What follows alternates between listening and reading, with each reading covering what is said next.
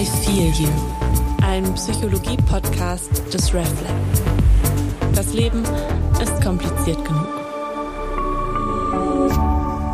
RefLab. Hallo ihr Lieben, ich bin Janne Horstmann und ich heiße euch herzlich willkommen zur neuesten Folge des Psychologie-Podcasts des RefLab I Feel You. In meiner zweiten Folge spreche ich mit Bench Benjamin Sager. Bench ist Psychologe, Innovationspsychologe, hat mehrere Firmen gegründet, unter anderem das Team Humor als Gastdozent, bietet Humorcoaching, Kreativitäts- und Design Your Life Training ein, ist ZRM-Coach und praktiziert positive Psychologie. In dem Gespräch mit Bench reden wir darüber, wie es uns eigentlich gerade geht, wie wir mit Herausforderungen umgehen und wie mutig wir eigentlich sind, wie groß unsere Comfort Zone ist und unsere Panikzone und was wir eigentlich brauchen, um mutig sein zu können. Wir reden darüber, wie wir mit Veränderungen umgehen oder Herausforderungen.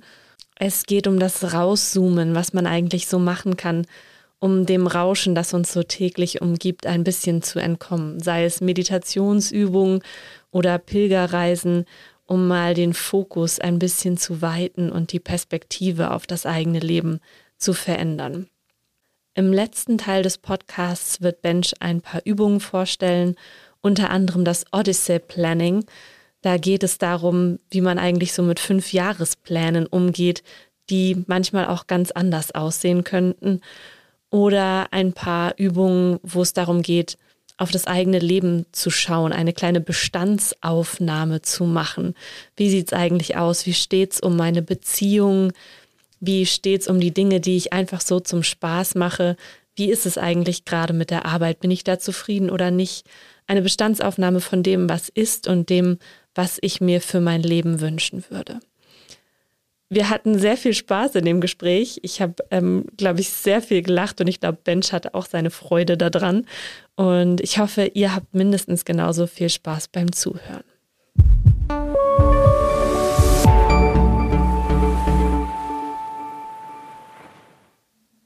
Hallo und herzlich willkommen bei einer neuen Folge von I Feel You. Mein heutiger Gast ist äh, Bench Sager. Hallo Bench. Hallo Jana. Schön. Schön, dass du da bist. Schön hier zu sein. Wie geht's dir?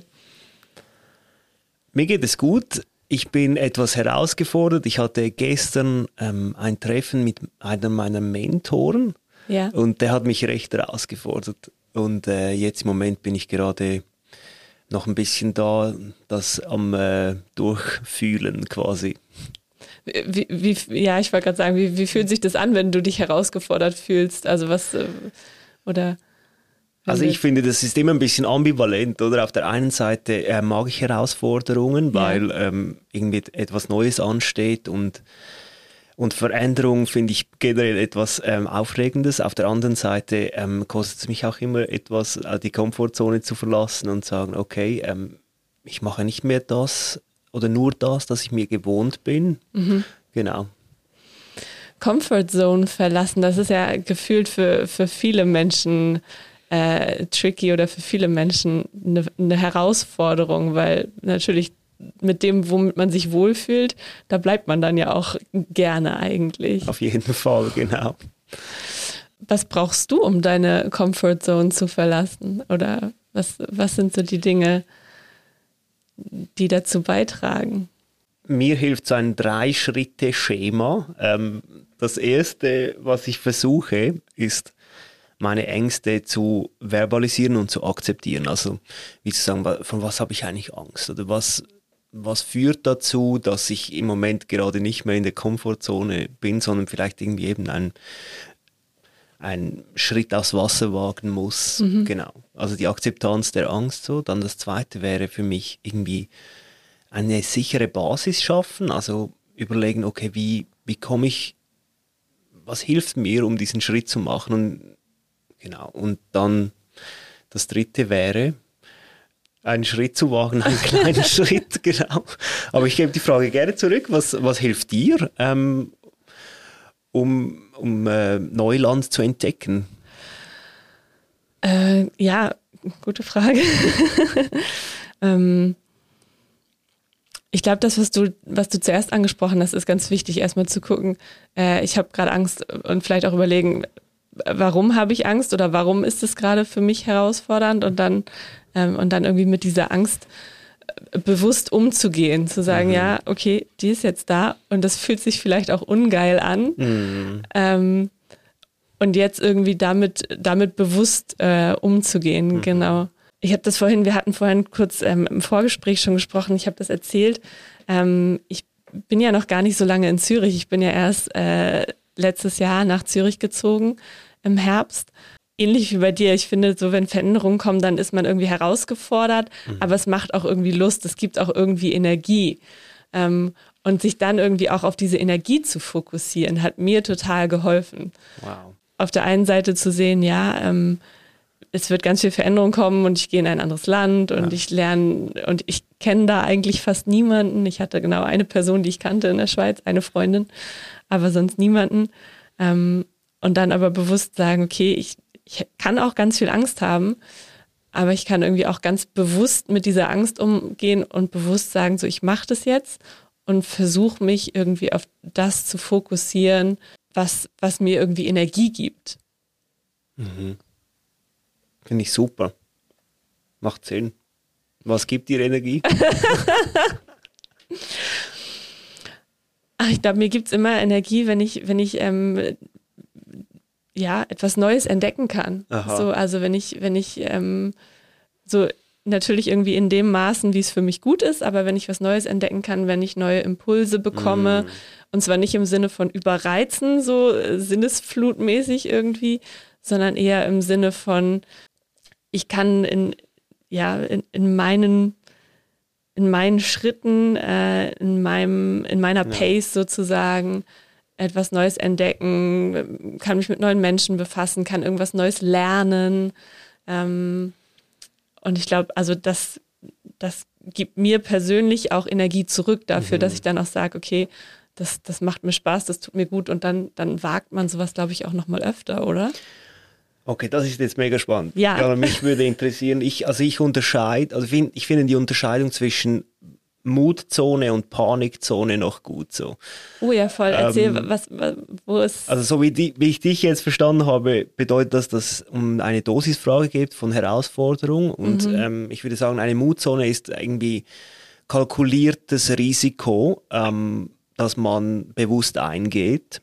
Mhm. Aber das einem eben nicht überfordert, also das, wo man nicht in die Panikzone gerät, wo, ja. ähm, ich sag mal, diese unser, unser Steinzeithirn äh, aktiviert wird mit äh, Fight, Flight or Freeze, also eben so Kampf oder Wegrennen oder so. Oder genau. wo auch unser Nervensystem dann genau. überfordert ist, genau. sozusagen. Ja. Jetzt mich nicht, also ich, ich frage mich mal, ich, also genau, Full Disclosure, ich bin eher ein ängstlicher Typ, also mich kostet es etwas, ähm, ein, in diese Mutzone zu gehen.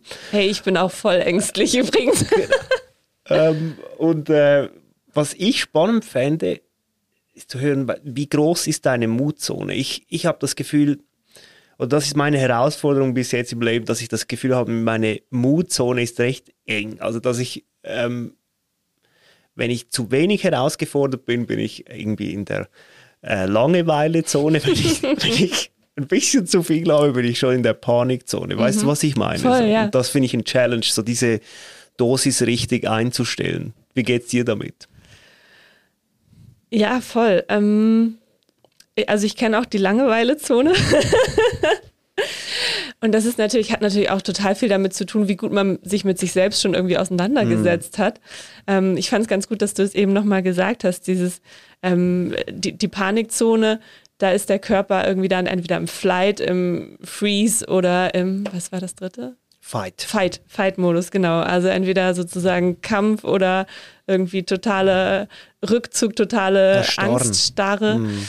ähm, oder eben Fluchtmodus. Äh, Und ich habe das Gefühl, das ist ja auch immer so ein bisschen so, so, so diese Zonen oder diesen, diese Aktivität irgendwie in sich bewusst wahrzunehmen, ist ja schon mal ein erster Schritt. Mhm. Also von, von sich zu merken, bin ich gerade im Fight-Modus, bin ich gerade voll sozusagen darauf eingestellt, in den Kampfmodus zu gehen oder bin ich gerade in so einer Angststarre? Mhm. oder bin ich eher gerade im Fluchtinstinkt? So, weil wenn man das wahrnimmt, glaube ich, dann kann man von da aus dann ja den nächsten Schritt gehen und sagen, okay, was muss ich tun, um, um von dieser, von diesem Panik, von dieser Panikzone, die du ja als Panikzone beschrieben hast, mhm. ähm, was brauche ich, um da erstmal wieder in ruhige Fahrwasser zu kommen? Und dann den Schritt zu gehen, wie, wie komme ich von da an in meine, was hast du gesagt, Mutzone? Mhm, genau. In meine Mutzone oder Herausforderungszone.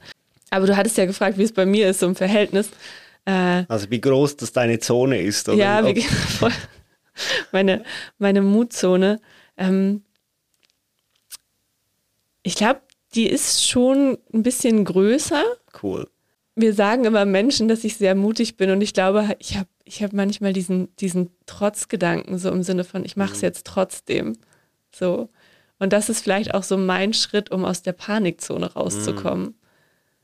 So, äh, so ich, ich merke, ich nehme wahr, irgendwie, ich bin im Fight- oder Flight-Modus und nehme dann den Schritt zurück, gucke dann, wie fühlt sich gerade an und überlege, was ich brauche und sage dann aber, ich mache es jetzt trotzdem, weil ich weiß, dass ich irgendwie damit umgehen kann oder dass ich so ein paar Parameter, ein paar Bedingungen für mich so geschaffen habe, dass ich auch wieder zurückkommen kann oder dass ich auch damit umgehen kann, wenn die Herausforderung jetzt vielleicht nicht gut ausgeht oder, oder ich merke, ich fühle mich damit unwohl. Das ist cool mit dem trotzdem. Ich bin im Moment ähm, meine äh, Mutzone am Verbreiten, indem ich so Expositionstherapie quasi mache. Also ich war jetzt am Wochenende, war ich äh, mit meinem Cousin, war ich auf einem Klettersteig mhm. und ich habe, äh, genau, ich habe Sturzangst leider. Ähm, ja.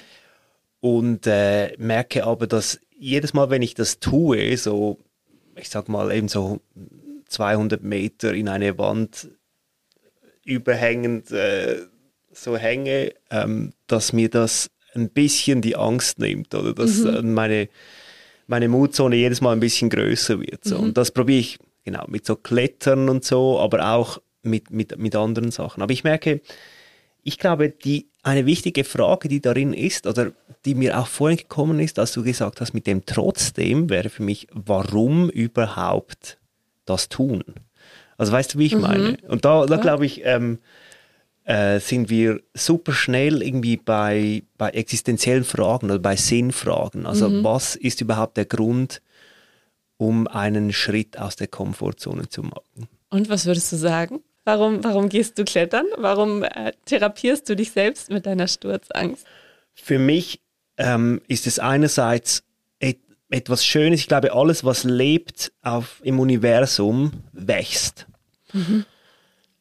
All, alles organische Leben und auch andere Leben wächst irgendwie. Ähm, und wenn etwas stagniert, wächst es nicht mehr. dann, dann, dann, dann, stirbt es irgendwann so. Ja. Also das wäre das eine, irgendwie so eine biologische Erklärung, aber das andere ist schon auch, dass, dass für mich ähm, äh, die Sinnfrage eine wichtige Frage ist, die mich im Alltag auch leitet. Mhm. Oder die ähm, wo es mir darum geht, hey, ich möchte gerne mutig für wichtige Dinge ähm, mhm. einstehen und ich möchte gerne mein Leben irgendwie in einen, einen größeren Kontext stellen, irgendwie so. Mhm. Schön.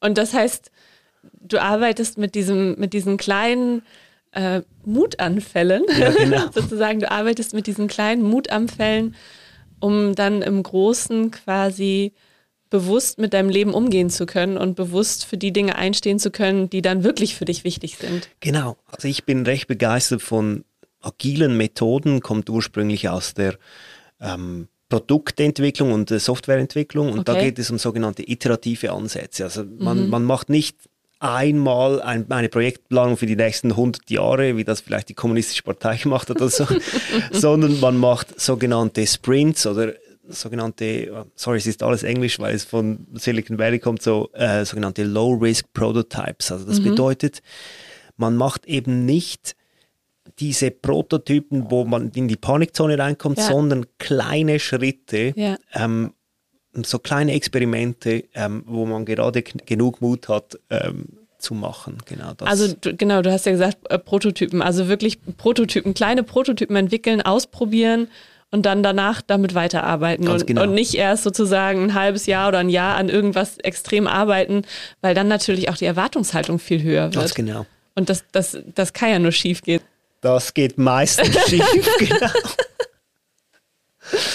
Ja, und, und das setzt du dann für dich auch in, in deinem Leben dann so ein das bisschen. Das probiere ich, genau, ja. Voll gut. Mhm. Gelingt dir das gut? Also, ähm, also ich merke, äh, es ist äh, es ist auch für mich eine Herausforderung. Aber was für mich äh, wirklich zwei Dinge sind, die mir extrem helfen, sind einerseits Mentoren zu haben, also ja. Menschen, die schon, ein, die schon einen ähnlichen Weg gegangen sind. Ja. Die, also ich sage das immer wie, wie wenn du auf einer Skitour bist, jemand, der quasi einen Weg vorgespurt hat, ja. oder? Äh, durch den Tiefschnee. So. Der dir nicht sagt, du musst jetzt einfach zwischen den Bäumen langfahren so und mach mal und ready go, ich schubst dich runter, sondern ich fahre quasi vor und du fährst nach. Oder, genau. Oder ich genau. gebe einen Weg vor. Oder, genau. Ähm, ja. Und dann das Zweite ist, ähm, also Leute, die in einer ähnlichen Situation sind wie ich, ähm, in diese Diskussion einzuladen und mhm. zusammen zu überlegen, okay, was gäbe es dann sonst noch für Optionen, für Möglichkeiten. Ich merke, dass mir das extrem hilft, ähm, nicht nur bei meinen eigenen Ideen äh, quasi kleben zu bleiben. Ja, auch dieses nach außen gewandte, also sozusagen sich ja. entweder mit Mentoren auseinanderzusetzen ja. oder mit Menschen, die die andere Ideen noch haben, die vielleicht schon andere Wege gegangen sind, weil das natürlich auch sich gegenseitig befruchtet. So ja, bisschen. genau. Ja, voll. Und jetzt ist mir noch ein drittes ähm, äh, Ding eingefallen, dann genau, dann, dann schweige ich dazu. Aber ähm, das dritte ist, ich merke, regelmäßige Auszeiten oder ich gehe einmal im Jahr ähm, auf eine Pilgerreise, ähm, eine Woche auf den Jakobsweg oder auf einen anderen Pilgerweg, so merke ich, das hilft mir extrem, ein bisschen Abstand zu haben ja. vom, vom Tagesgeschäft, ähm, mhm. um, um auch da neue Inspirationen zu erhalten, auch im, äh, in der Meditation und im Gebet ähm, neue Impulse zu, zu erlangen. Genau. Also quasi bewusstes äh, Rauszoomen aus dem, was dich tagtäglich begibt, um, umgibt, nicht begibt, genau. sondern umgibt und von dem Rauschen vielleicht ja, so genau. ein bisschen. Da regelmäßig dafür zu sorgen, das ein bisschen für eine Zeit lang auszustellen. Machst du auch so etwas? Ähm, eine Rauszoom-Gewohnheit? Ähm, eine Rauszoom-Gewohnheit. Ich ähm, habe mir versucht, das, das, täglich anzugewöhnen, zumindest eine kleine Rauszoom-Angewohnheit. Mhm. Ich kann sehr gut ähm, im Zug morgens meine Noise-Canceling-Kopfhörer aufsetzen und dann äh, mache ich so eine kleine Achtsamkeitsmeditation. Also einfach so eine Viertelstunde, eine Viertelstunde einfach einmal so ein bisschen spüren, mhm. äh, einmal Körper spüren, einmal aufrichten, einmal gut atmen. Ähm, und dann, ähm, ja, das ist wie gesagt so eine Achtsamkeitsmeditation, einmal so ein bisschen schauen, ähm, wie fühlt sich der Körper gerade an, mhm was ist gerade an Gefühlen unterwegs? Ist da irgendwie Freude? Heute war ganz viel Freude da heute Morgen, weil ich mich auf das Gespräch gefreut habe.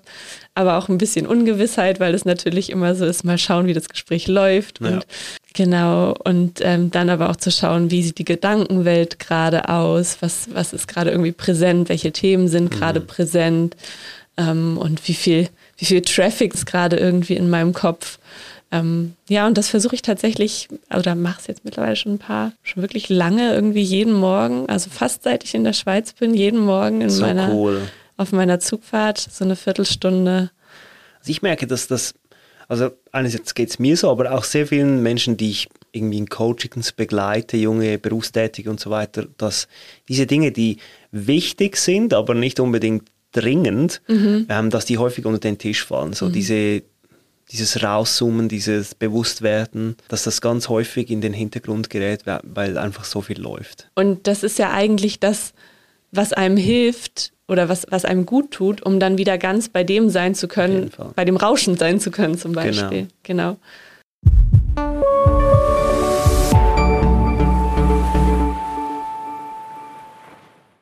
Hast du einen äh, Rückzugsort im Leben allgemein? Ja, ich denke, also ich wohne allein in einer Wohnung und das fühle ich mich sehr wohl. Da kann ich mich gut zurückziehen. Ähm, so, indem ich was lese oder ein Kreuzworträtsel mache. Und meine Familie gibt mir auch sehr viel zurück. Mhm. Da ich auch, die besuche ich auch regelmäßig. Äh, daheim bei der Familie. Am liebsten bin ich einfach in meinem Zimmer und äh, lese oder zeichne. Oder ich gehe gerne Motorrad fahren am Abend. Ja, meine Wohnung. Die ganze Wohnung? Ja, ich wohne allein, darum kann ich, kann ich den Luxus. In welchem Bereich des Lebens bist du dich selbst? Das ist eine spannende Frage. Ich habe das Gefühl, ich bin meistens mich selber, wenn ich im Sport bin. Ähm, und nicht, wenn ich allein daheim bin. Also bei meiner Familie schon und beim, bei meinem engen Freund, Freundeskreis auch auf jeden Fall. Manchmal wahrscheinlich sogar mehr mich selbst, als wenn ich alleine mit mir bin. Weil sie mich provozieren, oder nicht provozieren, aber weil sie die richtigen Fragen stellen. Und wenn ich was erzähle, dann merke ich auch immer, während ich das erzähle, wie ich mich eigentlich fühle. Familie, aber auch im Job, das ist etwas, was mich sehr ausfüllt. Ich versuche nicht so die Meinungen von anderen zu fest äh, zu Herzen zu nehmen äh, und mehr halt das zu machen, was ich gerne möchte. Und dann fühlst du dich selbst. Ja.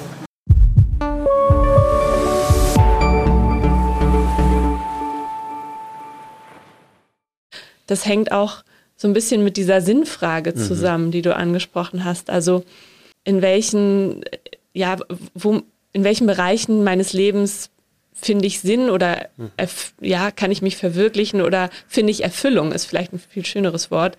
Äh, finde ich Erfüllung oder oder wo, womit möchte ich auch meine Zeit größtenteils verbringen? So, es ist einfach so, ganz viele Leute verbringen die meiste Zeit ihres Lebens ähm, oder viel Zeit mit der Arbeit. Ähm, und das erfordert natürlich dann auch noch eine ganz bewusste Auseinandersetzung damit, ähm, brauche ich einfach Sinn oder, oder Selbstverwirklichung in der Arbeit oder auch nicht? Oder wo, wo lege ich da für mich den Fokus? Auf jeden Fall. Und es wird viel darüber gesprochen, aber es ist viel schwieriger, als man denkt. Also statistisch gesehen sind nur etwa 20 Prozent junger Menschen, also so ähm, genau bis 25, haben irgendwie eine Vorstellung, was ihrem Leben Sinn geben könnte. Also Das ist nicht viel. das ist nicht viel, genau, jeder fünfte oder so. Ja. Und ich glaube, oder eine große Herausforderung, die ich im Moment sehe, ist ähm, dieser Fokus auf kurzzeitige Horizonte. Und ich finde das Ja. ähm, oder dopamingesteuerte ähm, Sachen. Und ich habe das Gefühl, dass die äh, soziale Medien und Digitalisierung hier nicht einen guten Job machen. Ich habe das Gefühl, so dass Kontraproduktiv könnte man sagen. ja, häufig ist irgendwie so die Idee von, hey, Leute, die es irgendwie geschafft haben, die YouTube-Celebrities sind oder so, dass die mit mega wenig Aufwand irgendwie plötzlich einen Durchbruch ähm, gemacht haben. Und dann, also viele, viele Jugendliche, die ich auch äh, so in so Sinnfragen begleitet habe, habe ich gemerkt, dass das eine Herausforderung war, dass so ein bisschen die Verabschiedung von diesen kurzzeitigen Horizonten, das weg von dieser Vorstellung, hey, ich muss einfach einmal Glück haben, Und, dann und, werde und ich dann entdeckt. Bleibt, ja, So. voll. Ja. Finde ich spannend, was du sagst, weil das ja eben auch mit der Frage zusammenhängt, ähm, äh, suche ich das, das schnelle, das kurze Mhm. Glück, was irgendwie mich dann erfüllt? Oder geht es eher um eine Zufriedenheit mit, Genau. mit meinem Leben, mit den, ähm, ja, mit meinen Tagesabläufen, mit meinen kleinen Ritualen, wie, wie du jetzt ähm, gesagt hast, oder deinem jährlichen Ritual zum Beispiel pilgern zu gehen oder ich mit meinem Ritual morgens zu meditieren und, und, und wie zufrieden, was für ein Grundlevel an Zufriedenheit habe ich mit der Gestaltung meines, meines Tages, meines Lebens, meiner Woche und nicht dieses, ich gebe vielleicht ganz viel Effort und ganz viel Energie da rein, um dann einen kurzen Erfolg zu haben und habe danach irgendwie dieses Gefühl, ja, und was kommt jetzt? Und was kommt jetzt? Und wie, ähm, um vielleicht sogar einen Bogen zu schlagen zu dem, worüber wir schon gesprochen haben, die, die, die Mutanfälle. Und wenn man, man nur so kleine Mutanfälle oder eine kleine Mutzone hat, Yes. ähm, und dann irgendwie so ganz viel investiert, um dann kurz aus dieser Mutzone rauszugehen und dann danach denkt so, yay, jetzt habe ich was gemacht und danach wieder irgendwie in die Comfortzone zurückfällt, ähm, im Verhältnis zu, wie schaffe ich es, meine Mutzone größer werden zu lassen, Ja. insgesamt größer werden zu lassen. Ja, und ich merke, ich finde das, also ich finde es wirklich herausfordernd. Ähm, ich möchte jetzt hier nicht rumweinen oder so, aber ich habe das Gefühl, das äh, Leben im 21. im 21. Jahrhundert ist eine Herausforderung bezüglich genau dem. Also ich habe das Gefühl, ganze Industrien sind darauf ausgerichtet. Also wenn ich ins ähm, Software- und App-Development schaue, dass über Dopaminerg, also dopamingesteuerte, Ja. kurzzeitig äh, Impulse, Kicks ja. ähm, generierend. Ähm, und ich habe da, also es gibt Forschung aus Stanford, dass, dass diese Dinge uns extrem abhängig machen. Ja. So. Ähm, und eben auch, ich würde sagen, auch in, in einer Komfortzone drin behalten. Voll. Und das merke ich da, also das finde ich eine Herausforderung, ähm, da Ja. einen anderen Lebensstil, wie du gesagt hast, ähm, ein, andere Gewohnheiten zu entwickeln. Genau. die, die eben davon unabhängig Ja, sein genau. können und, und die trotzdem gut tun können. So. Das heißt ja nicht, dass man dann auf einmal sein, sein ganzes Dopamin äh, beiseite packt Nein, und nein. nie wieder irgendwie Dopamin bekommt, sondern, sondern eben schaut, dass, dass man das Dopamin aus ja, vielleicht gesünderen Gewohnheiten. Auf jeden Fall. Genau, man hat mal äh, eine Studie gemacht, wo man an Mäusen die Dopaminrezeptoren ab, ähm, quasi abgestellt hat. Ja. Und die sind einfach äh, verhungert. Oder also wir, wir, also wir brauchen. Richtig motivierend hier, Ja. Bench, heute Morgen. Genau, also ich wollte ich wollte nur deinen Punkt stärker machen, dass wir Dopamin brauchen. Es ist ja, Ja. nicht so, dass, dass das etwas grundsätzlich Böses ist, aber ich habe das Gefühl, uns, äh, genau, unser Hirn wurde durch, nicht nur durch ähm, Digitalisierung, sondern auch durch wie wir, wie wir essen, ähm, Ja. wie viel Zucker das wir zu uns nehmen und so weiter, wurde, wurde sehr viel von unserem Alltag ähm, in diese Richtung geprägt. So, das, das ist etwas, das mich nachdenklich stimmt Ja. ähm, und wo ich zumindest das Gefühl habe, dass es ein Teil der psychischen er Erkrankungen und Leidungen au- au- auch auf dieses Konto einzahlt. So. Ich finde es unglaublich anstrengend, mich immer wieder bewusst für dieses gesündere, gegen das Scrollen, bewusst sozusagen für diesen vermeintlich ja gesünderen Lebensstil zu entscheiden. Jetzt, es kostet mich unglaublich viel Energie. Also jetzt nicht das, was ich langsam ritualisiert habe, sondern eben zu sagen, nein, ich habe jetzt meine Bildschirmzeit oder ich packe das Handy jetzt weg und mach, leg's bewusst zur Seite. Und ich schaue bewusst darauf, was ich brauche, was mir gerade gut tut, was jetzt vielleicht nicht irgendwie den schnellen Dopaminkick auslöst, sondern ich sage, ich nehme bewusst Zeit zu kochen und in Ruhe zu essen und werde nicht dabei noch irgendwie auf dem Handy rumscrollen, Auf jeden Fall. sondern bin einfach nur beim Essen und freue mich daran. Und ich finde es, also ich finde es total wichtig und ich mache es auch und übe es auch, aber ich finde es unglaublich anstrengend. Und das zeigt ja eigentlich, wie sehr wir schon darauf irgendwie trainiert sind, dass sich das ungewohnt für uns anfühlt. Auf jeden Fall. Ich hatte, ich weiß noch, dass ich irgendwann vor anderthalb Jahren oder sowas, war es ein Punkt hatte, dass ich festgestellt habe, ich esse und ich muss immer irgendwas nebenbei laufen haben. Ja, genau. Podcast. Podcast oder, oder einen Film anmachen oder was auch immer. Und das habe ich dann irgendwann so festgestellt und habe dann irgendwann mit meiner Therapeutin drüber gesprochen und habe gesagt, so, ich muss immer irgendwas haben beim Essen so und das, das kann doch irgendwie nicht Ja. gut sein. Und ja, Und ein- eine Freundin von mir ist äh, Lehrperson und sie hat ähm, gesagt, sie hat sich während der Ausbildung total gefreut, so, ah, dann kann ich, weißt du, Kindern so Geschichten vorlesen und so. Und dann ist sie total auf die Welt gekommen, als sie dann wirklich unterrichtet hat, weil die, die Kinder sind so nach drei Minuten waren sie so langweilig. ich, ich würde sagen, weil sich die ähm, die Erwartungshaltung in eine ganz andere Richtung verschoben hat ähm, und auch die Aufmerksamkeitsspanne. Ähm, Voll. Also vielleicht, um hier noch ein bisschen Hoffnung reinzubringen. Unser Hirn ist sehr plastisch.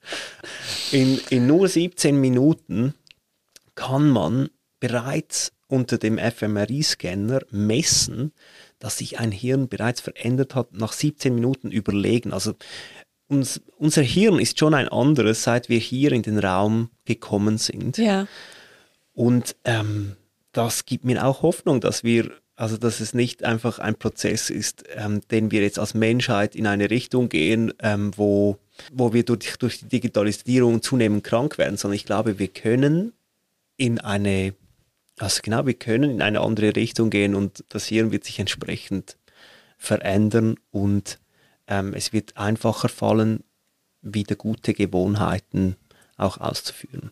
ja, finde ich sehr gut. Das hat mir jetzt nochmal noch mal Mut gemacht, dass du das jetzt gesagt hast.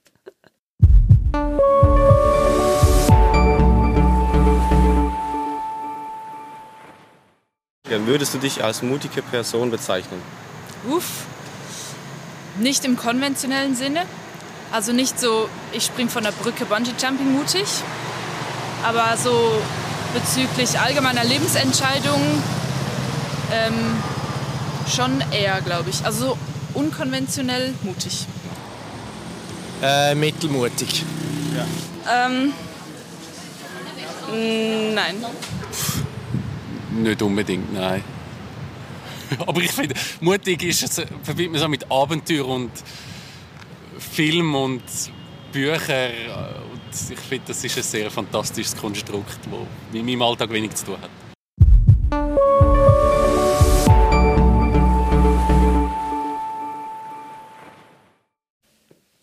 Mensch, wir hatten vorhin schon schon, schon, schon unsere Mutzonen und über unsere Panik und unsere Mutzonen gesprochen. Man muss das ja nicht immer auf, auf Sturzangst oder ähnliches übertragen. Auf jeden ähm, Fall. Sondern es gibt ja auch, es gibt ja auch andere Formen sozusagen und, und andere Bereiche, wo es irgendwie schwerfällt, vom, vom Denken oder darüber nachsinieren, irgendwie ins Handeln oder ins Entscheiden zu kommen. Gerade auch Kontexte, über die wir jetzt schon so ein bisschen gesprochen haben, wenn es zum Beispiel berufliche Veränderungen sind, Entscheidungen im Leben, mit denen man sich irgendwie auseinandersetzen muss, die irgendwie schwerfallen. Bist du ein guter Entscheider? Kannst du dich gut entscheiden? Ich glaube schon. Hast du da so, so, so Karten, die du dann einfach ziehst? Oder? Eine Münze. Nein, nein. ähm, nein, ich glaube, was mir hilft, ist wirklich eine alte Tradition, die uralt ist, ich glaube 500-jährig, nämlich von äh, Ignatius von Aiola. Das mhm. ist so ein, ähm, eigentlich der Gründer der Jesuiten. Der hat lustigerweise schon vor, vor langer Zeit über Entscheidungen hat er viel geschrieben und gemacht. Cool. Und ich finde seine Ideen immer noch auch aus psychologischer Sicht irgendwie wertvoll, mhm. merke ich. Der hat so einen Drei-Schritte-Plan. Und zwar hat er gesagt, als erstes, gut, er war Christ und äh, gläubig und so, aber er hat gesagt, als erstes gilt es irgendwie still zu werden. Das mhm. hatten wir vorher, oder ähm, dieses Rauschen ein bisschen rauszunehmen ja. und mit Gott, zu, Gott darüber zu sprechen. Ja. Ähm, also eben diese, dieser Abstand finde ich ganz wichtig. Dann der, der nächste Punkt, ähm, den er bereits vor 500 Jahren gesagt hat, ist diese auf den Bauch hören, also mhm. die, In die Intuition zu integrieren. Mhm. Und als Psychologe würde ich sagen, das ist unglaublich, dass er das schon damals gesehen hat, weil Intuition ist etwas extrem Wichtiges. Also die, mhm. im, jede Sekunde trifft etwa 6 Millionen Bit Information auf unseren Organismus und nur etwa 6 Bit pro Sekunde dieser Information verarbeiten wir bewusst. Ja. Krass. Super viele Sachen wird unbewusst verarbeitet mhm. und ist eben in diesem Bereich der Intuition. Mhm. Ich glaube, dass die Integration des Bauches etwas sehr Wichtiges ist. Also zu überlegen, okay, was, was fühle ich, was habe ich da ein gutes Gefühl. Das kann ja auch manchmal was ganz Körperliches sein. Auf jeden Fall. Also es heißt ja nicht nur Bauchgefühl, sondern es ja. kann ja auch manchmal was ganz Körperliches sein. So im Sinne ja. von, ja, sagt man ja auch, wenn man bei irgendwas ein schlechtes Gefühl hat, so man hat irgendwie äh, weiß ich nicht, ein Kloß im Hals oder ein Stein im Magen oder genau. sowas. Also, dass man, dass irgendwas einem Magenschmerzen bereitet, wenn man das Gefühl hat, so, nee, das passt nicht ganz oder da, da, da, da stimmt irgendwie die Intuition nicht. Und das ist das, was du gesagt hast, dieses unbewusste Verarbeiten, ja. was man sich immer nur bis zu einem bestimmten Grad auch bewusst machen genau. kann.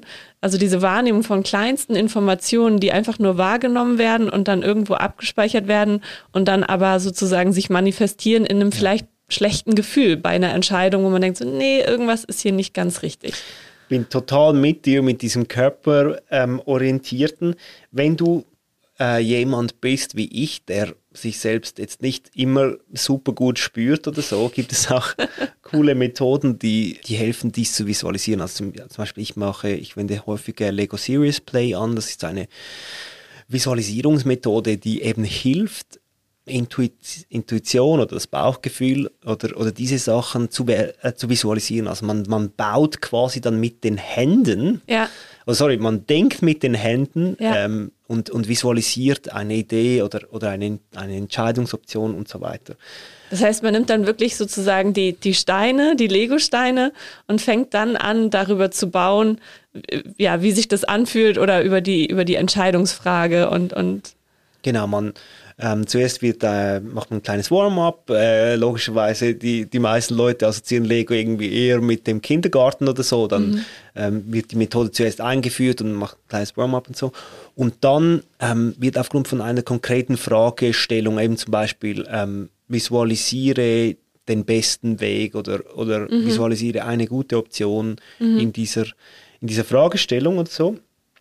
Und dann versucht man eben nicht mit ich sag's mal, mit dem Präfrontalkortex oder mit dem Verstand dieses Problem anzugehen, sondern einfach mal bauen, ohne viel zu überlegen. Und das Spannende ist, dass das Unglaubliches mit dieser Methode an, die- an die Oberfläche kommt, dass man sich vorher überhaupt nicht ähm, bewusst überlegt hat. Und hier ist dann wichtig, dass man als Gruppe dann zusammen ein bisschen überlegt und, und ein Storytelling macht und überlegt, okay, was wurde hier visualisiert, was ist vielleicht Neues dazugekommen. Genau. Das ist ähnlich tatsächlich wie eine Methode beim kreativen Schreiben. Ja. Ich, und das nennt sich Power Writing, weil man eben auch herausgefunden hat, wenn man einfach sagt, du hast fünf Minuten Zeit und du schreibst einfach so Stream of Consciousness, einfach so un, einfach losschreiben, dass dann eben das Gehirn nochmal ganz anders Gefühle und Gedanken verarbeitet, weil dann eben auch ungefiltert rauskommt, äh, also quasi ungefiltert durch den Schreibprozess verarbeitet wird, was eben nicht bewusst wahrgenommen Super, wird. ja. Also auch dieser, ähm, anders als man sozusagen, wenn man sich bewusst Gedanken macht, was schreibe ich jetzt, dann hat man immer gedacht, wie formuliere ich das? Oh, und da habe ich mich verschrieben und hier fehlt ein Buchstabe. Und es geht eben genau darum, diesen Punkt zu überkommen, dieses Reflektieren über das Schreiben, sondern einfach sozusagen schreiben und dadurch unbewusst verarbeiten können Wow. auch. Ja, Ja, genau. Voll. Aber ich habe dich unterbrochen. Du warst gerade eigentlich. Ja, also das äh, drei Punkte von Ignatius, also zuerst mit Gott reden, vom Rauschen weg, zweitens ähm, die Intuition integrieren und Ja. drittens hat er dann gesagt, oder rationalisieren. Und das ist schon auch noch cool. Äh, darüber nachdenken, Pro- und Kontralisten machen, überlegen, okay, was, was bringt wirklich mehr der Welt? Oder? Das finde ich Ja. eigentlich auch noch eine gute Frage, so nicht nur meinem eigenen Bauchnabel, sondern was bringt der Welt einen Mehrwert Ja. ähm, in dieser Frage? Finde ich total spannend, weil das ja quasi die Intuition und das Rationale irgendwie miteinander verbindet. jeden Fall. Und es sagt, es ist wichtig, dass du ein eigenes Bauchgefühl dazu hast. Und gleichzeitig kannst du dir natürlich trotzdem rational Gedanken darüber machen, was, was positiv und Ja. was negativ ist und was ein Mehrwert für dich, aber vielleicht auch für deine Umwelt oder für deine Freunde, für deinen Partner, deine Partnerin, wie auch immer hat. Ähm, und zu sagen, das kann man irgendwie miteinander integrieren. Weil so, ich merke das, wenn ich impulsiv werde, dann ist es meistens eher so eine Bauchentscheidung und jetzt los. und wenn ich irgendwie das Gefühl habe, ich muss eine seriöse Entscheidung treffen, dann ist es eher sozusagen die Pro- und Kontraliste. Ah, spannend. ähm, und zu sagen, nee, das, das darf ja beides sein. Ja. Ja, genau. Ja. Und das irgendwie zu integrieren miteinander. Genau. Das hilft mir noch, ähm, um selbst Entscheidungen zu treffen. Jetzt eben wie am Anfang gesagt, ich bin gerade herausgefordert von meinem Mentor, ähm, um irgendwie eine neue Herausforderung mir zu suchen. Und hier werde ich jetzt eine Methode anwenden, die ich total cool finde und die da an diese drei Punkte anschließt, finde ich. Und zwar heißt die sogenanntes Odyssee Planning. Okay, das klingt fancy. Ja, ist, ist es tatsächlich auch. Okay, geil. ist auch nicht meine Idee, sondern kommt vom ähm, Live Design Lab von Stanford. Die haben eben diese Live Design Methode, wo sie einen agilen Ansatz auf diese Berufungsfragen anwenden. Ja. So. Und äh, Odyssey Planning finde ich wirklich ein cooles Tool, das die entwickelt haben. Es geht so: Man schreibt einfach mal ein, den ersten Plan für das eigene Leben, für den eigenen Beruf. Sie sagen für die nächsten fünf Jahre. Es muss aber nicht unbedingt sein, man kann es auch für das nächste Jahr machen oder so. Je nachdem, in was für eine Lebensphase gerade drin ist. Also man schreibt einfach mal den ersten Plan auf, den man im Kopf hat. Und ich würde es unbedingt auch visualisieren, also nicht nur, Ja. also außer du bist ein Stream of Consciousness Person, das ist auch voll, völlig okay. Also sonst kannst du es auch Bilder malen Ja. äh, und so weiter. Wie, Ja. wie sieht das aus? Und nicht nur beruflich, sondern auch wie, wo wohnst du und so weiter. Okay, und nachher, jetzt wird spannend, dann hörst du da nicht auf, sondern machst exakt das gleiche nochmals für einen zweiten Plan und zwar überlegst du, was wäre, wenn der erste Plan kein Thema wäre? Also was wäre, wenn ähm, dein erster Plan einfach durch irgendeine externe Ursache nicht möglich ist. Zum Beispiel kommt Ja. eine nächste Pandemie oder dein Job wird äh, durch eine KI ersetzt oder sonst irgendetwas. Genau. Es ist einfach nicht möglich. Was würdest du dann tun? Ja. Schreibst wieder auf. Und dann, das ist noch nicht fertig, machst du einen dritten Plan und zwar schreibst du dann auf, was würdest du tun, wenn Geld und Status keine Rolle spielen würden. Oh, das ist spannend. Das ist cool, oder? Das ist mega cool. Ja. Okay. Und am Schluss ähm, Genau, machst du dann eine kleine Einschätzung und zwar geben sie wie so verschiedene Parameter vor, wie du das einschätzen kannst. Also zum Beispiel schreibst du auf, wie intuitiv, wie cool findest du diese Idee. Mhm. Dann schreibst du auf, wie, wie viele Ressourcen hast du, um diesen Plan umzusetzen. Mhm. Wie viel Netzwerk ist das realistisch. Ähm, genau, und so weiter. Und dann schätzt du diese drei Pläne ein und überlegst, kann man auch überlegen, okay, hier dieser, wenn Geld und Status keine Rolle spielen würden, mich begeistert das, aber ich habe leider keine Ressourcen. Ja, okay, voll. ich habe kein Geld, oder? Aber dann überlegen, was davon begeistert mich und wie könnte ich das vielleicht in meinen Alltag integrieren, in einem kleinen Prototyp. Finde ich voll schön, weil das auch wieder diese, auch, auch in Verbindung zu Ignatius von Rom, dieses pragmatische, okay, vielleicht habe ich keine Ressourcen, vielleicht muss ich aufs Geld achten, mhm. aber vielleicht gibt es trotzdem Aspekte, die ich irgendwie trotzdem für mich äh, umsetzen kann, weil sie vielleicht einem positiven Gefühl entsprechen, weil ich einfach, wenn ich daran denke, ein positives Gefühl habe und mich wohlfühle damit und dann sagen, okay, ich muss aufs Geld achten, aber den Teil daraus kann ich umsetzen, weil ja, weil das eine Entscheidung ist, die sich im Bauch gut anfühlt, mhm, zum genau. Beispiel. Genau. genau. Mega cool. Voll. Hast du das schon, hast du das schon, du hast es bestimmt schon ausprobiert, aber hast du es schon, ja, genau. hast du es schon angewendet für dich irgendwo in einem Bereich? Ähm, ja, ja, ja, ja. Also cool. ich mache das eigentlich ähm, jedes Jahr ähm, zu Neujahr ähm, gehe ich auf die Rigi. Mhm. Genau im Winter ist es so, dass meistens irgendwie Nebel in Zürich ist und dann, ja. wenn man auf die Rigi geht, ist, ist ganz häufig oben einfach ganz ein blauer Himmel und die Sonne und man sieht auf dieses Nebelmeer runter. Mir hilft das, äh, irgendwie so eine neue Perspektive aufs nächste Jahr zu haben und mhm. dann versuche ich diese Übung anzuwenden und ich merke dieses Denken in Optionen, eben, dass man nicht eingeschossen ist auf eine Sache, ähm, die dann vielleicht klappt oder nicht klappt. Ähm, das tut mir gut. Das gibt mir Mut ähm, und bringt mich auf, auf neue, neue Ideen, etwas Kleines auszuprobieren. Ich finde es total spannend, weil ich so ein Mensch bin, der meistens eher so, naja, nicht in den Tag hineinlebt, das stimmt nicht, aber eher so ein bisschen immer mit dem, mit dem Flow geht. So, wenn irgendwas auf mich zukommt und sich das gut anfühlt, dann mache ich das. Und wenn sich das irgendwie nicht gut anfühlt, dann nicht so. Also ich habe, glaube ich, ein sehr starkes Bauchgefühl oder eine sehr Schön. starke irgendwie Intuition. Eben, aber ähm, vielleicht noch ganz kurz zur Abgrenzung. Ich habe ja vorhin von der äh, kommunistischen Partei gesprochen, die das auch gerne gemacht hat und das hat eigentlich nie funktioniert. Und darum heißt es ja auch Odyssee-Planning, oder? Weil ja. das, das, das, das, das Leben ist ein bisschen auch eine Odyssee und schwer planbar. Voll. Ähm, und das, was wir machen, ist ja eigentlich immer, wir versuchen immer ein Stück weit Kontrolle zu haben über, ja. über unser Leben. Und ähm, das ist ja bewusste Auseinandersetzung sozusagen eigentlich mit Kontrollverlust oder ja. einer Vielzahl an Möglichkeiten. So. Ganz genau. Ähm, ist völlig klar, dass unser Leben nicht ähm, in einem Fünfjahresplan gepresst werden kann. Aber für mich geht es bei dieser Übung darum, wie du gesagt hast, um einen gut, positiven Umgang mit Kontrollverlust. Mhm. Und das, also mir hilft das. Und vielen Menschen, die, die ich kenne und auch ich, ich würde sagen, es kann auch Menschen helfen, die ein gutes Bauchgefühl haben. Ja, auf jeden Fall.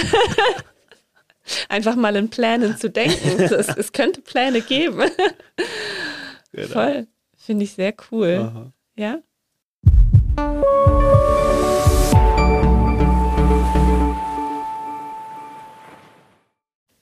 Wir haben jetzt schon über ganz viel, über ganz viel gesprochen mhm. ähm, und ganz viele Themen schon, schon angeschnitten. Bench, hast du noch irgendwas, was, äh, was du noch im Kopf hast oder was du noch sagen möchtest oder was so, was, was dir noch wichtig ist, den, den Menschen mitzugeben? Also ich möchte gerne noch eine Parabel weitergeben ähm, und ich, es ist eine sehr bekannte Parabel, vielleicht kennst du sie schon, kein Problem. Ähm, und zwar geht die so, ein Wanderer geht seines Weges und plötzlich kommt er an eine Mauer und sieht drei Maurer, eine Mauer mauern. Und er fragt die, was, was macht ihr hier? Und der erste Maurer sagt, finde ich eine blöde Frage, ich maure eine Mauer. Und der nächste sagt, äh, ich baue eine Kathedrale. Und der dritte sagt dann, hey, ich baue das Königreich Gottes. Ich finde es eine schöne Parabel, weil wir finden diese drei, äh, diese drei Herangehensweisen oder Deutungen von Arbeit auch in psychologischen Studien. Mhm. Nämlich gibt es Menschen, die sagen, hey, mh, was ich täglich tue, das ist einfach so ein bisschen ein Job. Mittel zum Zweck. Mittel zum Zweck, dass ich mh, äh, die AHV bezahlen kann und die Rechnungen und überhaupt. Und dann gibt es Menschen, die ihre Arbeit mit ähm, genau einen, einen Sinn einen Sinn zuschreiben können, irgendwie ein, ein größeres ein größeres Ganzes sehen. Und spannend ist, dass das unabhängig von der Tätigkeit ist. Also es gibt Ärztinnen, die diesen, diesen Chef zu etwas Größerem oder diesen,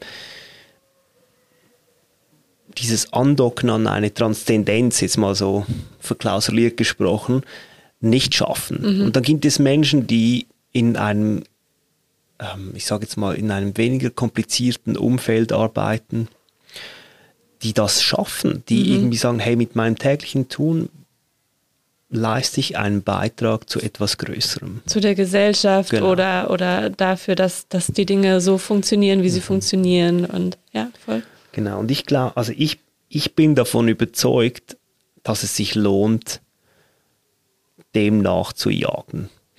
Ähm, ich glaube, so etwas ist überlebenswichtig, weil, weil so viel im Leben auch nach hinten losgehen kann.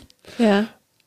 Viktor Frankl sagt dem die tragischen Trias, Tod, Leiden und Schuld, dass die im Leben, wenn man das er erlebt, existenzielle Krisen auslösen kann. Und Ich, also ich, ich bin davon überzeugt, dass wir nicht ungeschoren durchs, durchs Leben gehen und die Chancen sehr hoch sind, dass wir das ähm, auch selbst erleben werden. So. Ja, voll. Und ich glaube, dass dann solche Dinge wie einen Sinn zu haben oder ähm, ja, ein Teil von etwas Größerem zu sein, einfach viel mehr trägt als nur kurzfristige Dopaminkicks.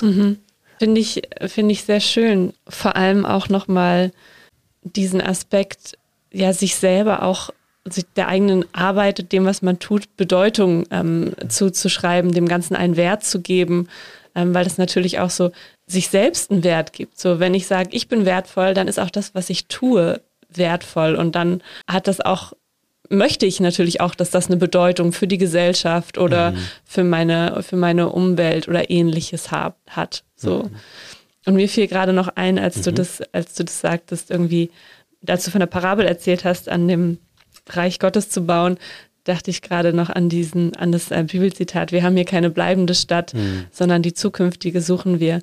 Also sich, sich eine Orientierung zu suchen. Und das muss, das muss, muss keine theologische oder spirituell aufgeladene Orientierung sein, sondern das kann auch, kann auch im kleinen Kontext eine, eine höhere Orientierung in dem Sinne sein, ähm, wie du gesagt hast, meine Arbeit und mein Leben und das, was ich tue, hat einen Wert, weil ich damit ähm, ja, meiner, meiner Familie helfen kann und ich möchte, dass es meiner Familie gut geht und dass meine Kinder äh, eine gute Ausbildung haben. Und ich möchte da meinen Teil dazu beitragen, dass die Kinder es später besser haben und gut ausgebildet sind und daran arbeiten können, zum Beispiel, dass die Welt zu einer besseren Welt wird. Und Ja.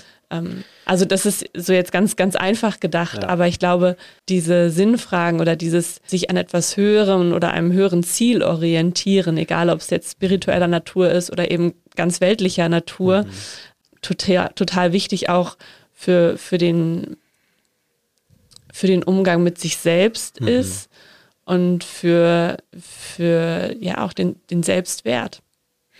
Auf jeden Fall. Ich bin mit dir total eins, muss nicht unbedingt spirituell oder transzendental ähm, verankert sein, diese Sinnsuche.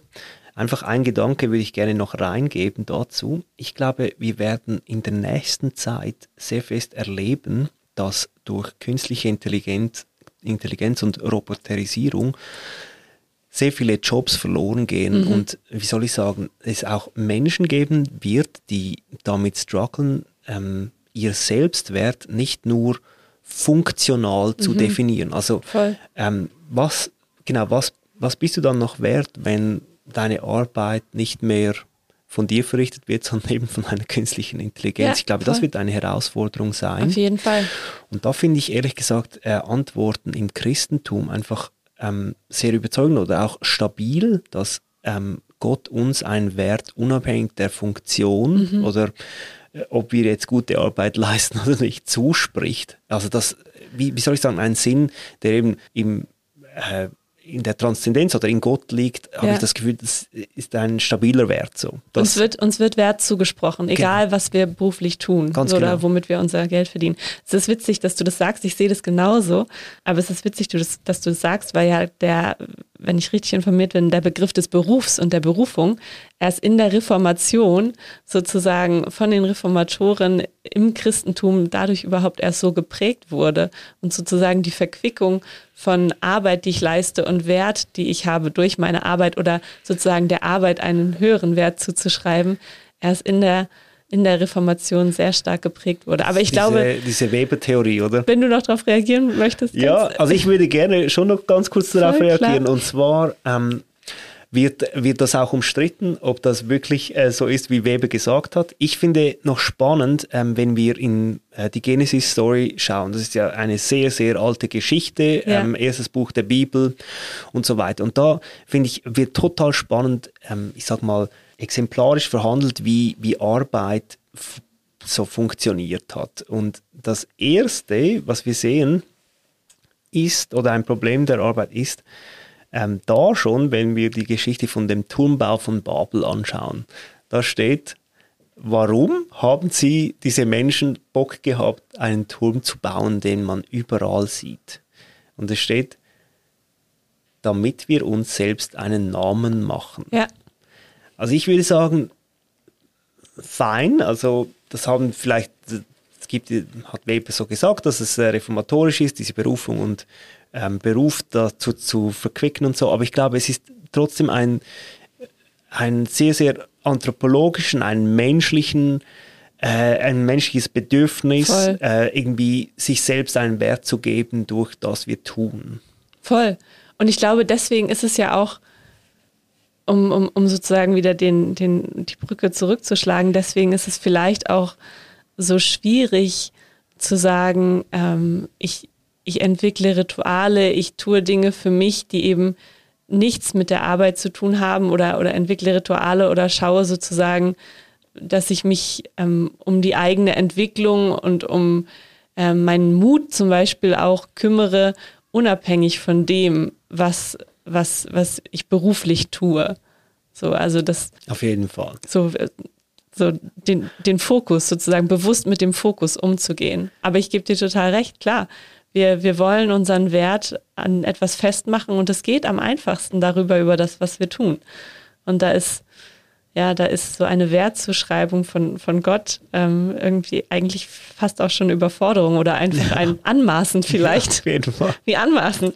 Äh, wir haben jetzt schon, schon ganz lange geredet und du hast auch schon ganz viele Tipps und Tricks äh, den Menschen mitgegeben, äh, was, was sie machen können. Aber vielleicht hast du trotzdem noch irgendwie ein oder zwei Sachen, was dir jetzt ad hoc ähm, noch einfällt zu einem von den Themen, über die wir so gesprochen haben in den letzten 50 Minuten. Sehr gerne. Der eine, ähm, das eine Tool, was mir gerade jetzt eingefallen ist, als du diesen Punkt aufge aufgerissen hast, dass dass bei Berufung nicht nur um Beruf geht, finde ich ein Tool, ähm, auch von Stanford cool. Ähm, und zwar sagen sie, man kann das Leben in vier Bereiche einteilen. Vier Bereiche, die wichtig sind für unser Leben. Und zwar haben wir als allererstes, genau, was wir schon be besprochen haben, Arbeit. Okay. Es ist eigentlich noch erstaunlich, wie wenig wir schlussendlich arbeiten im Leben. Wenn du abziehst, ähm, Ausbildung und irgendwann AHV und so, ist es unheimlich wenig äh, Lebenszeit.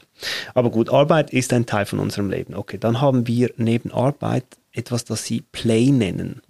Und Play bedeutet eigentlich etwas zu tun, das du als Selbstzweck tust.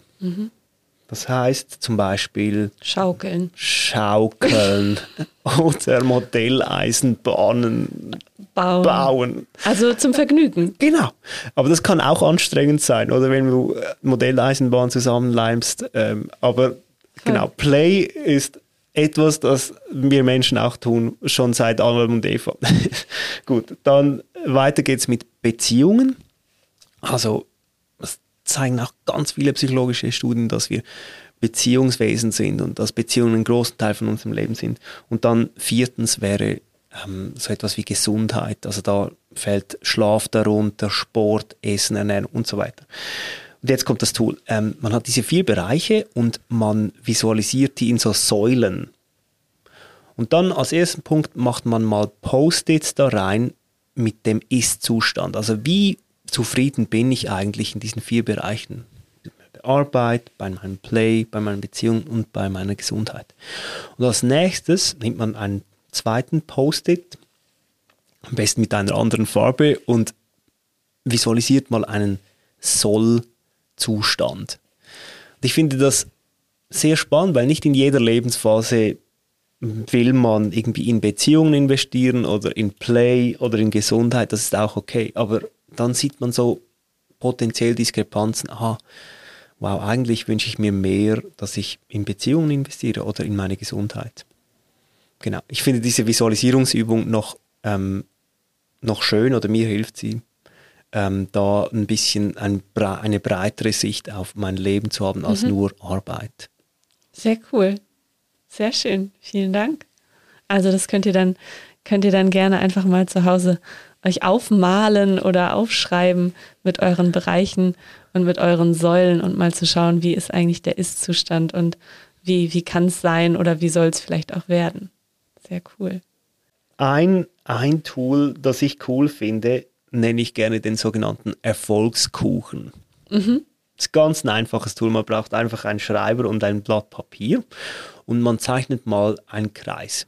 Ich weiß nicht, wie gut äh, du im Kreise zeichnen bist. Äh, vielleicht können wir es gleich mal schnell ausprobieren. Wir, wir probieren es aus. Genau. Okay, ich, ich zeichne einen Kreis. Cool. Und jetzt zeichnest du noch einen zweiten Kreis, ähm, unabhängig von diesem Kreis. Das ist gut, weil ich den Kreis total in die Mitte des Blattes gemacht habe. Muss der genauso groß sein? Ja, genau. Okay. So, und jetzt schreibst du unter Eier. den Ei einen, unter das eine Ei äh, schreibst du ist und unter das andere schreibst du soll. Ja. Und jetzt kannst du dir mal überlegen, okay, bei deiner Arbeit, mhm. was tust du was, was sind Aspekte deiner, deiner Tagesgestaltung, die du so machst? Also wie viel Zeit investierst du für E-Mails? Und dann mache ich so ein Tortendiagramm. Äh, genau, dann machst du mal ein Tortendiagramm und überlegst mal so ein bisschen, hm, ja, ich bin so viel Zeit, bin ich eigentlich in Meetings, so viel Zeit mhm. ähm, verbringe ich damit, irgendwie mir neue Skills anzu eignen und so weiter. Mhm. Und dann schaust du dir diese, diesen Erfolgskuchen mal an und überlegst dir, hm, ja, was, wie würde der Kuchen eigentlich aussehen, wenn das ideal wäre? Also wie, ja. was würde ich mir eigentlich wünschen? Welches Kuchenstück sollte größer sein? Ja. Welches, welches, sollte ein bisschen kleiner sein? Das setzt nochmal so ein bisschen mehr den Fokus sozusagen auf die Arbeitsbereiche. Richtig. Ja, voll. Genau. Also ich bin einfach ein großer Fan von Visualisierungstechniken, ja.